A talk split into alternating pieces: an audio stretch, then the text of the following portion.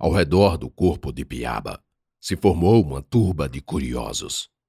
O rapazinho estava deitado de costas para o chão e com os braços abertos e estendidos, a semelhança de um crucificado. Seus pés apontavam para as margens do rio. Venci o aglomerado e me abaixei. Os olhos com pálpebras semiabertas não fechavam por mais que tentassem. Baro disse que um dos chavantes o encontrou, e desde então a posição não havia sido modificada.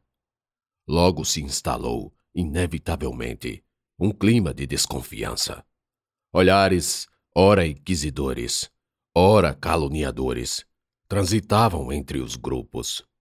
Nada obstante, a maioria reputava que o culpado estava ou no grupo de Benício ou no meu. Essas pragas estão falando que Voz Messê entregou um menino ao diabo. Ana me cochichou, quando ainda estávamos na cena do crime.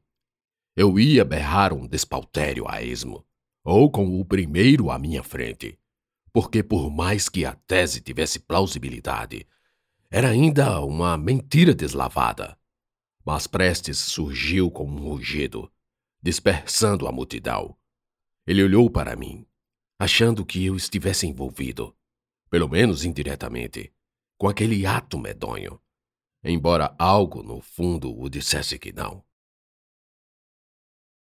No primeiro dia, entramos em marcha rápida e extenuante, a ponto de quase não nos darmos tempo para pensar no ocorrido. Foi só à noite, sob a luz fraca da lua, e entre as barracas e sacos espalhados, que senti o cheiro do perigo. Primeiro, um aroma de churrasco. Não de uma festa ou de um regabofe gaúcho, não. Era tão apenas aquele perfume de carne assada no sal grosso. O sabor que a brisa trazia. Sabor que antes se desprendia da gordura que escorria pelas grelhas comandadas por Luiz Carreteiro. Cheiro de carne. Devo dizer que fiquei apavorado, apesar de me conter e não demonstrar. Eu era o comandante do meu esquadrão. Eu deveria dar exemplo. Medo? Não, não mais.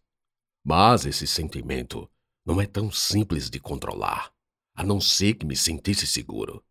E a melhor forma de sentir-se seguro é diminuindo o risco. Por onde começar? Uma trégua? Talvez. Foi então que eu mesmo tomei a iniciativa.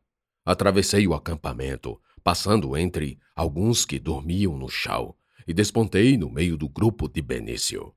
Ele foi o primeiro que notou minha presença. Estavam conversando alto, comendo pedaços de um boi que mais cedo tinham cortado e salgado. Me vendo parado, Luiz Carreteiro falou: Estrangeiro? Se serva?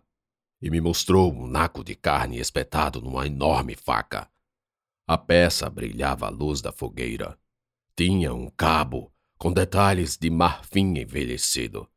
Provavelmente fora usada para degolar republicanos nos campos do continente do Rio Grande, como eles diziam. Para alguns, todo não continentino era estrangeiro, e eu mais ainda, porque nascido no Nordeste.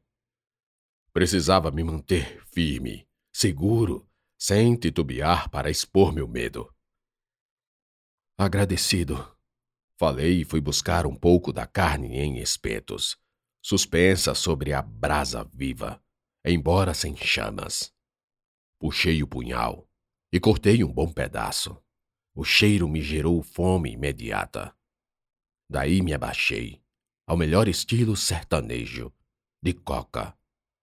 Benício se voltou para sua carne, e Luiz Carreteiro, com a barba amarela, tanto pelo sarro do cigarro quanto pela luz vermelha da fogueira, me espiou com cuidado. Eu comia minha carne, eles a deles. Vim eu mesmo saber se minha pessoa incomoda vós mercê. Falei olhando Benício nos olhos, negros, iguais os cabelos também escuros e untados em óleo. Um fio de gordura escorreu da carne espetada, caiu e a faísca da brasa estalou. Por que deveria incomodar? perguntou inteligentemente. Minha frase, na verdade, indagação indireta, era quase uma confissão. Porque acham que matei Almeida. Mas no dia que sumi, ele surrupiou minha china. Vós Messê mesmo viu. Só fui buscar o que era meu. E na tua busca, Vassuncê matou ele na traição. Traição que nada! Eu falei firme, mesmo lembrando que a porrada que dei na cabeça daquele verme foi pelas costas.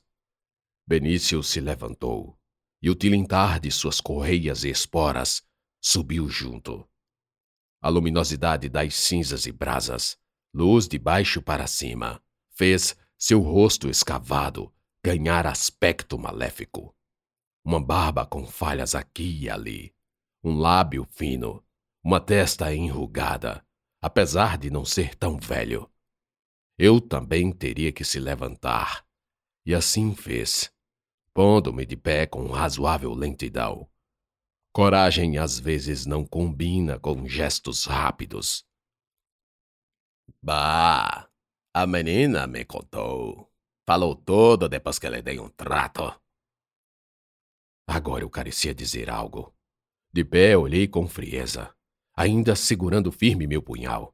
Na cintura e no coldre repousava tranquila a Mauser, completamente carregada. Ele torturou a menina de cabelos pretos, Pensei, mas faltava coragem para falar. Vamos, acuse, me impus para dizer.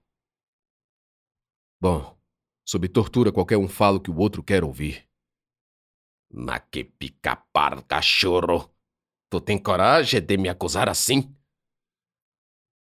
Vamos parar os dois com essa ladainha a essa hora.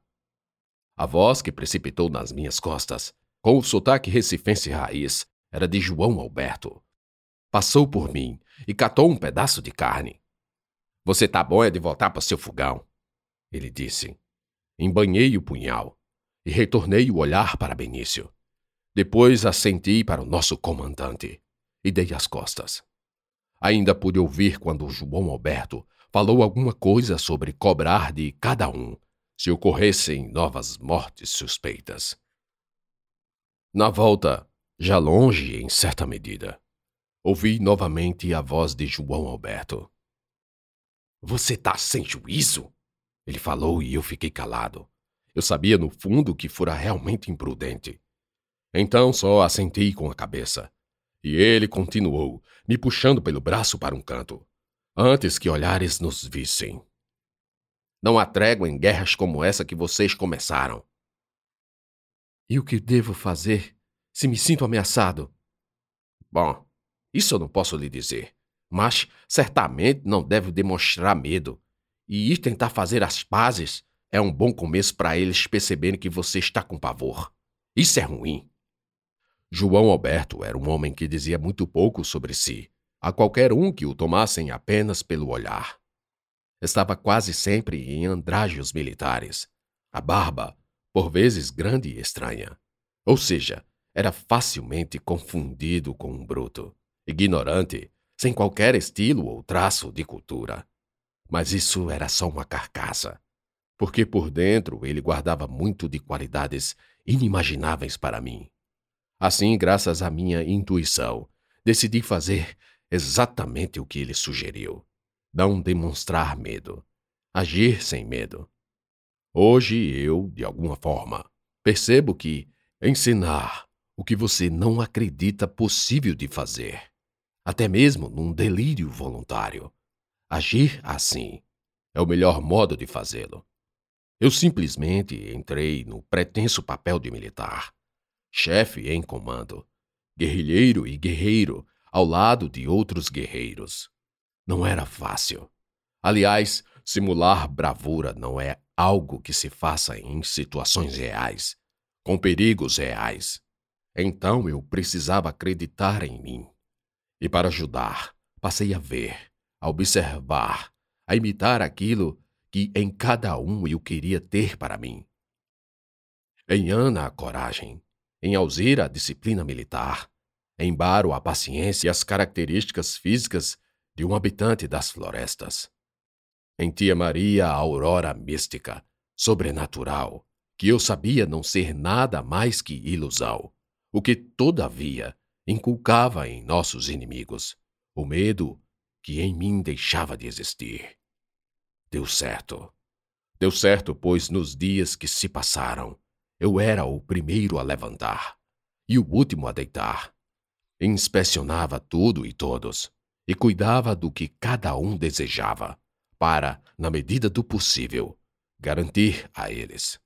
O cansaço vinha forte, e eu sabia que não poderia me manter naquele ritmo por muito tempo.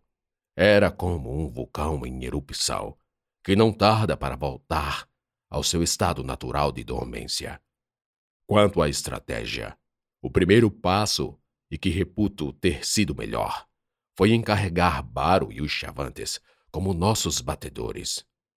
Os gaúchos queriam ir na frente, com piquetes avançados, os quais se beneficiavam quando encontravam gado e víveres.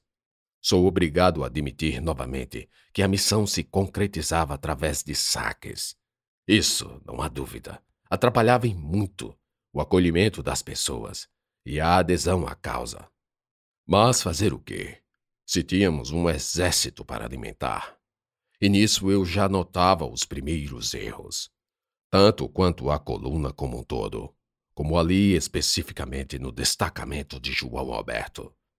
Era grande o empecilho de a gauchada não dispensar cavalos, pois, uma vez montados, eram barulhentos e muito mais fáceis de serem vistos, afugentando todos que o viam, independentemente de ser aliado ou não. Quando, por poucas ocasiões, nosso fogão ficou na vanguarda, ou seja, à frente do destacamento e sendo os primeiros a se encontrarem com inimigos, Sempre tínhamos a iniciativa e o elemento surpresa conosco. Numa das vezes, Baro, com a furtividade de onça, cortou a ligação do piquete adversário, isto é, impediu que um pequeno grupo de exploração das forças legalistas voltasse ao grosso da tropa deles e avisasse que nos havia visto. Três morreram instantaneamente quando atacado pelos arcos e flechas de Baro e os chavantes desprotegidos e sem sonhar com nossa presença iminente, o resto da tropa inimiga foi surpreendido. Obrigados a recuar, deram com uma parte de nós, que já os esperava na retaguarda, para emboscá-los. Foi um massacre, e pela primeira vez senti uma emoção indescritível. O sangue esquentando, correndo rápido pelo meu corpo, bombeando adrenalina para meu cérebro me dando a euforia e clímax de se sentir no poder do comando, do combate, das ordens e da vitória. Sim, nossa estratégia, logo de cara, traçou o inevitável resultado favorável. Os fugitivos perdiam o senso de direção, e muitos, ao invés de irem para longe de nós, vinham ao nosso encontro, tendo a morte certa. Ana atirava quase sem errar um tiro. Baro sumia e surgia em locais dos mais improváveis. E lá no calor da batalha, onde até eu, empunhando a Mauser, atirava num ou noutro vulto, lá, vi Sargento Barbosa. E não acreditei na loucura que ele fez.